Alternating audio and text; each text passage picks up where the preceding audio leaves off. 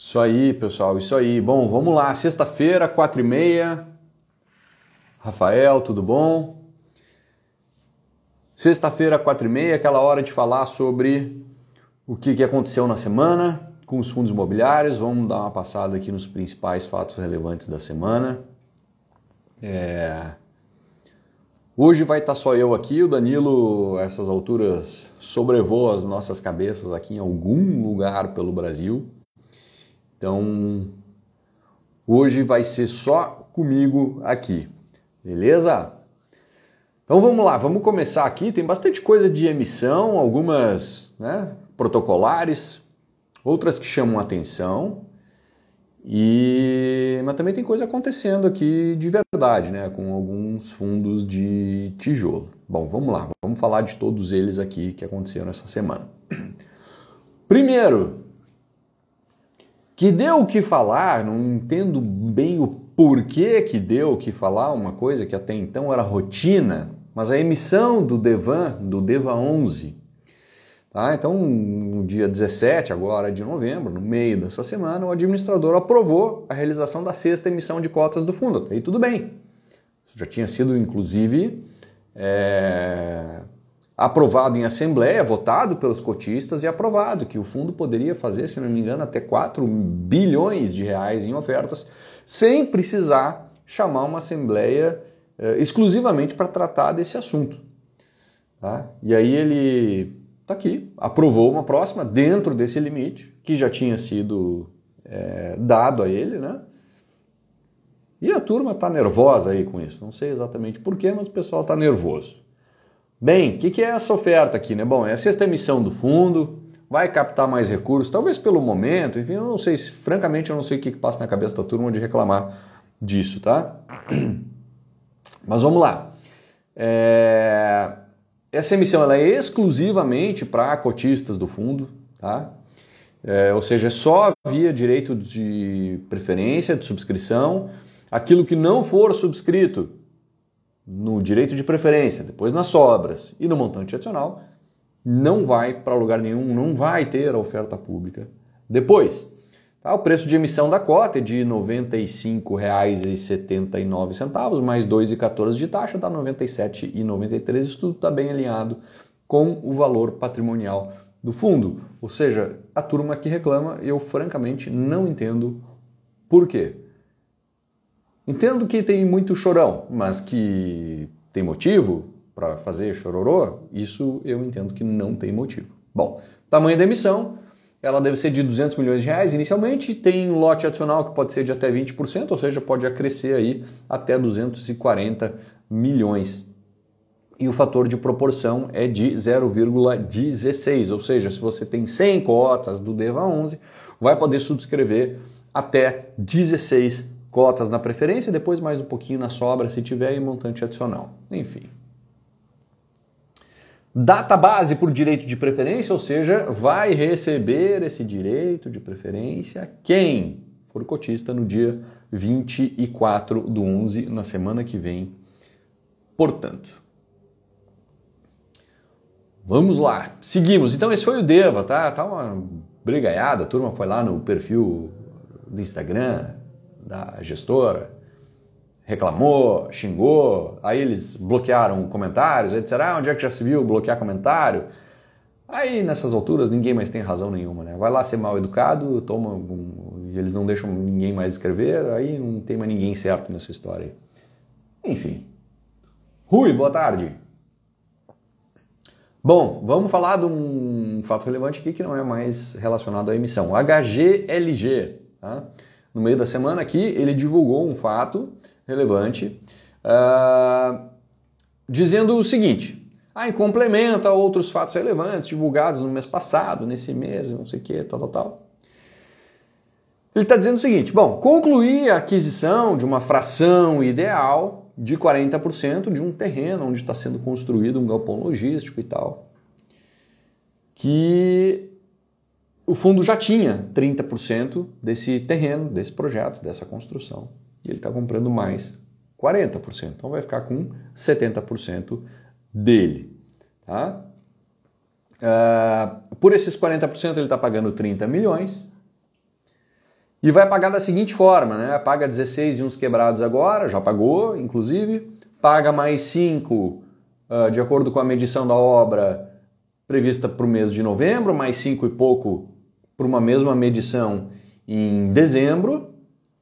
E por fim, 2 milhões e uns quebradinhos quando for comprovado, né, o, medido o final da obra. Bom, terminou, beleza, paga aqui o resto, tudo bem, tá lá os 30 milhões.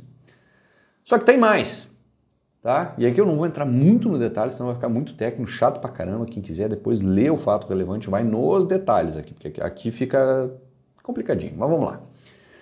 Além desses 30 milhões, existe um, um compromisso do fundo de pagar para o vendedor um prêmio variável, né? que vai ser apurado e pago uma única vez. Então vai chegar num determinado momento lá, eles vão tirar uma foto da situação. Bom, se tiver de tal, tal forma, o fundo paga um prêmio a mais então para o vendedor. Tá?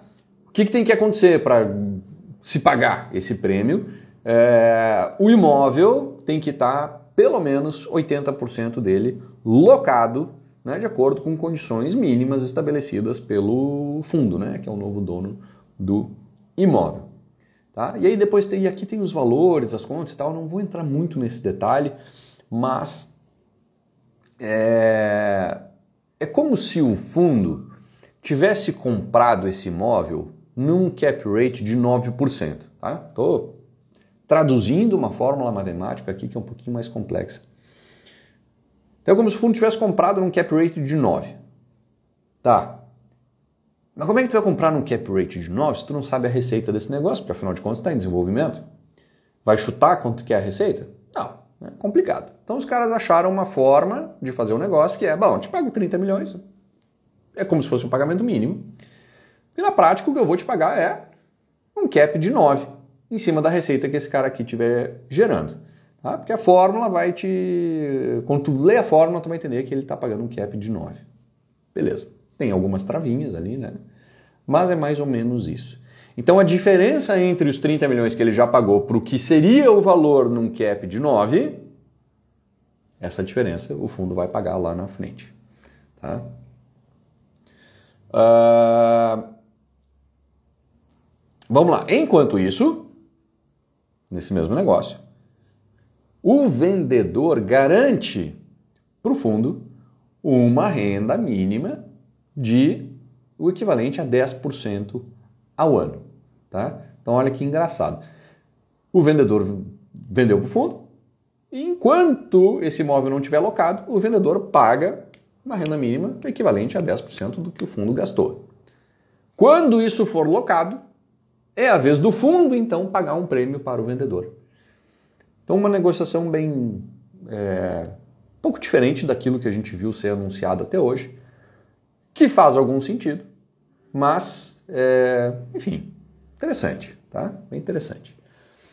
Mais detalhe, gente, aí lê o, o relatório, não, o fato relevante, tá? Senão vai ficar chato pra caramba aqui, não é a, a ideia. Mas uma estrutura de transação interessante aqui que eles chegaram para fazer essa aquisição. Uh, vamos lá. O Iridium, tá? Iridium é, aprovou né, a realização da 11 emissão de cotas do fundo. O Iridium vai fazer naquele mesmo esquema do Devan. Então, é, essa oferta é exclusiva para cotistas já do fundo, é, ou seja, quem é cotista vai receber um tanto lá de direito de preferência, vai poder exercer, depois as sobras, montante adicional, e depois acabou. Não vai ter oferta pública depois disso. Qual é o tamanho dessa oferta? O tamanho da captação que o Iridium quer fazer? Inicialmente ela é de quase 500 milhões de reais, meio bilhão de reais. É bastante. Num valor unitário de 99,75, bem em linha com o que é o é, valor patrimonial desse fundo. Nesses 99,75 já está embutido ali os custos da oferta. É, esses 500 milhões pode ser acrescido do lote adicional, que é de 20%, então pode chegar até 600 milhões. O fator de proporção é de 0,178 e uns quebrados. Tá? Um, data base para o direito de preferência, dia 19 do 11, hoje, portanto, se correr, dá tempo de comprar. E aí vai carregar consigo esse direito de preferência, tá? Uh, eu não vi a cotação do Iridio agora, mas eu imagino que tenha uma bela distância ainda entre esses 99 e pouco e o valor de tela, né? O quanto que está sendo negociado agora o Iridium. Seguindo aqui com outro, uh, outro fato relevante relacionado a ofertas públicas, mas agora do KINEA, tá? do KNIP11, o KINEA Índice de Preços. Olha que interessante, o KINEA é esse fundo aqui, que ele é um fundo só para investidor qualificado. Ele é muito, dá para dizer que criticado, porque as ofertas públicas dele, as emissões que ele faz, são exclusivas para quem é cliente lá do Itaú. E aí, né, já questionei, inclusive, o, a turma lá da Kiné, disse, pô, por que, que tu faz isso, não sei o quê, pô, por que, que não é para todo o mercado, não sei o quê, virei para lá. E o cara me disse, Marcelo, por que, que eu vou fazer um troço desse, cara? Pensa bem, vem comigo aqui. Eu emito lá dentro do Itaú. Taxa de emissão, custo baixíssimo, lá embaixo. Isso é ótimo para o cotista. E eu capto tudo. Capto tudo que eu botar lá, sai. Tem demanda. Se eu for fazer uma captação aberta, além de ter que aprovar, mexer num monte de coisa e tal, vai ser mais cara e daqui a pouco não sai toda a captação. Então você não faz o menor sentido para o fundo. Eu vou te dizer nem para o cotista do fundo. Faz sentido até porque a maioria dos cotistas são, de fato, correntistas lá do Itaú. Então, tá aí. Por que, que eu estou dizendo isso agora? Porque esse fato relevante diz o seguinte: ah, foi encerrada a nona emissão de cotas do fundo, blá blá blá, totalizando o um montante de 1 bilhão 170 milhões de reais. Assim, só lá no Itaú, pagando custinho baixo. Fácil. Fácil, né? Modo de dizer. Enquanto a gente vê outros fundos tentando captar, não conseguindo, a janela está fechando Alguns fundos não conseguiram captar nada, outros muito pouco. E o Kinea foi lá, poucos meses atrás, captou outro bi e tanto, nesse mesmo esquema. Agora foi lá, meteu mais um bi, quer dizer, é incrível a capacidade de captação e atração de investidores que o Kinea tem e o poder desse acordo, dessa dobradinha que a Kinea tem com o Itaú no, nas emissões aqui desse fundo imobiliário. Captaram um caminhão de dinheiro em condições bastante adversas de mercado, num custo muito baixo. Então, pode falar o que quiser, não tem sentido, é choro de quem está de fora, eu sou um deles, né? Não, não, não, não sou o correntista do Itaú, até sou um investidor qualificado pela minha profissão como analista, mas é, acabo ficando de fora né, das emissões porque eu não sou correntista do Itaú. Mas entendo que isso é muito melhor para o fundo, sim. Bom, então esse é o Kiné. É a única, acho que é o único, talvez o único comentário que, que, que vale mais a pena gastar algum tempo falando dele sobre, em tantos fatos relevantes aqui que são relacionados a emissões. Bom, aí saindo do, do, do Kiné e saindo de emissão, vamos para um outro fato relevante aqui do SDIL11. Tá? Esse fato relevante é de ontem. O que, que diz o seguinte aqui? É... Bom, dizer que ah, em complemento a um fato relevante publicado lá em abril, tá? lá de abril, é... onde nesse fato relevante dizia o seguinte, que na... lá em abril ele disse o seguinte, ah, eu comprei o centro logístico Contagem por 350 milhões de reais. Na época, que eu comprei. Houve a retenção por parte do fundo, então o fundo não pagou todo o valor, ele reteve uma parte, ele tem direito de reter uma parte de 3% do valor da operação. Isso dá mais ou menos uns 12 milhões de reais. Para a garantia da resolução de um ponto de discussão entre a parte vendedora e a locatária do imóvel. Tá? Ou seja, o fundo comprou um imóvel e o, a locatária, o inquilino desse imóvel, estava brigando com o antigo dono. Então tinha uma disputa ali. Se o antigo dono perdesse, ele teria que pagar. Isso precisaria, de alguma forma, estar é, previsto no contrato que o fundo fez com esse vendedor. E de fato estava. Tá? Então, assim, tem essa compra lá, 350 milhões, 12 milhões retidos. Beleza. E aí o que, que acontece?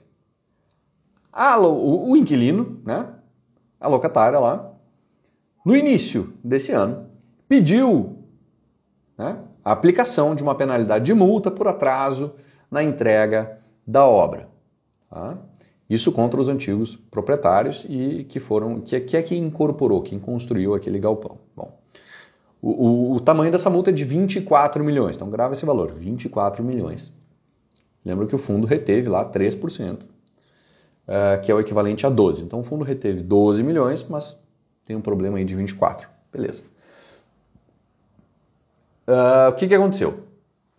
O valor dessa, dessa penalidade, esses 24 milhões, eles poderiam ser retidos pelo inquilino né, uh, do valor que ele tinha a pagar de aluguel. Do tipo assim, cara, eu tenho um aluguel aí para pagar para ti, mas se eu fizer valer essa multa aqui, e ele fez, ao invés de tu me pagar, eu vou simplesmente deixo de te pagar o aluguel até somar o valor daqueles 24 milhões e pronto.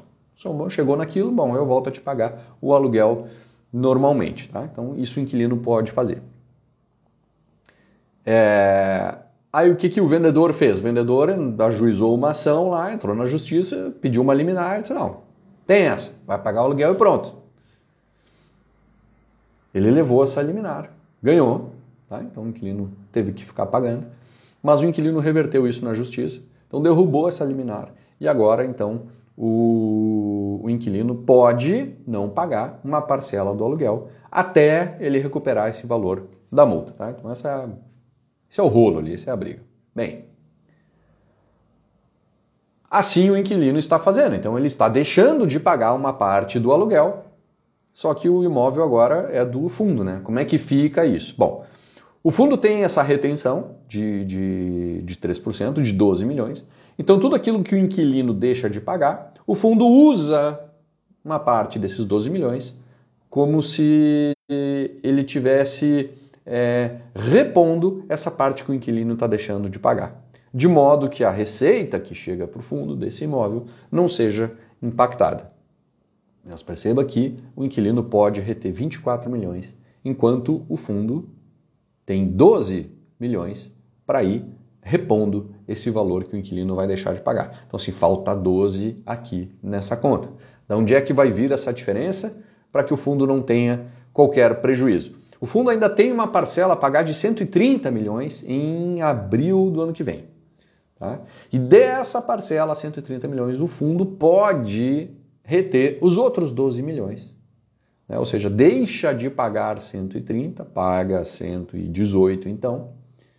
E aí ele zera essa questão é, da multa de 24 milhões né, que o inquilino vai receber ou vai deixar de gastar esse montante em aluguel e aí está tudo certo, o fundo não tem prejuízo. Então esse fato relevante ele descreve isso tudo e explica que o fundo não vai ter nenhum impacto é, em termos de resultado lá no frigir dos ovos aqui dessa situação toda. Talvez algum desencaixe de caixa num mês, no outro, alguma coisa do tipo, pode ser que aconteça, mas está bem claro aqui que o fundo tem dispositivos para se defender disso e isso não deve gerar nenhum impacto maior para o fundo. Tá bom? Então esse aí é o SDIL 11. Uh, alguém aqui perguntou, pediu para falar do, do RECT, né? E eu, eu vi aqui que na, na, na, nossa relação ali passou. De alguma forma não tem aqui o fato relevante do RECT, mas o que, que aconteceu ali? A, a Gastur entrou na justiça, se não me engano, para uh, ah, deixar de pagar uma parte que estava pagando ou mudar. Uh, Acho que é mudar um indexador. Não. Eu vou abrir aqui para. para não falar bobagem para vocês, mas se não me engano é mudar o indexador de GPM para IPCA. Vamos abrir aqui para eu trazer a informação certinha para vocês. Ah, bababá.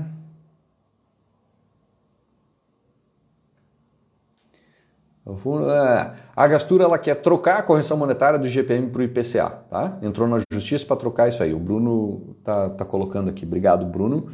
Uh, pediu uma liminar, mas não levou.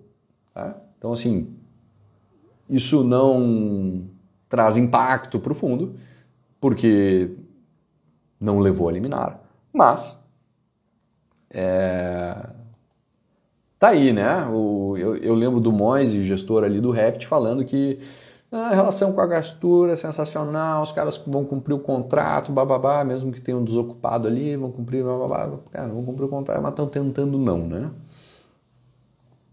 Enfim, veremos aí o que vai acontecer daqui para frente.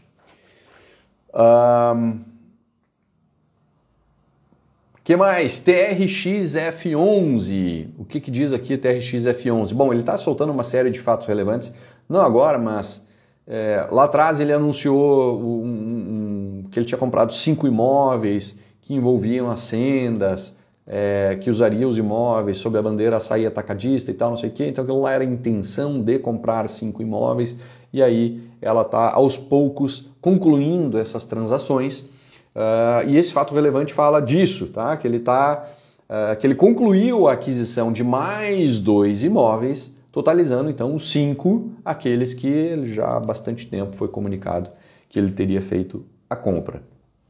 O que, que, são esses dois imóveis? Tá? São dois imóveis são operados pelas sendas, com a bandeira açaí atacadista. Um deles está em Minas, em Ipatinga, o outro no Rio de Janeiro. Tá? Todos eles, todos eles, né? esses dois aqui, em fase inicial de construção, com a previsão estimada de término em abril e maio do ano que vem. Uh, Marco Antônio, sim, cara, parte dessa aquisição aqui é alavancada, tá? Então, sim, sim, no momento que tu conclui, uh, sim, parte é alavancado. Ô, Felipe, grande Felipe, cara, tudo bem contigo? Uma honra, presenças ilustres aí. Felipe, se quiser entrar aqui, cara, só mandar o convite, vai ser muito bem-vindo. Um, continuando esse fato relevante, tá, ele diz aqui né, que o, o, os recursos para essa aquisição vieram da quinta emissão de cotas, que veio mirradinha, né? não, que diz a quinta emissão de cotas é em andamento, e da securitização de parte dos créditos imobiliários decorrentes dos contratos de locação dos imóveis. Quer dizer, tem alavancagem aqui no meio. Sim. Uh, Bruno, tá para ontem, tá? A turma já tá preparando aí comunicação e não sei o que tal, tal, porque as burocracias já estão sendo vencidas aí, graças a Deus, porque é uma demora, um saco isso mas está tudo praticamente já resolvido. Bom, então o TRX é isso, tá? Daqueles cinco negócios lá, dois agora é, concluídos. Os últimos dois, né, concluídos. Depois, o VSLH11, um fundo de recebíveis, Versalhes, né, da Hectare, se não me engano. É...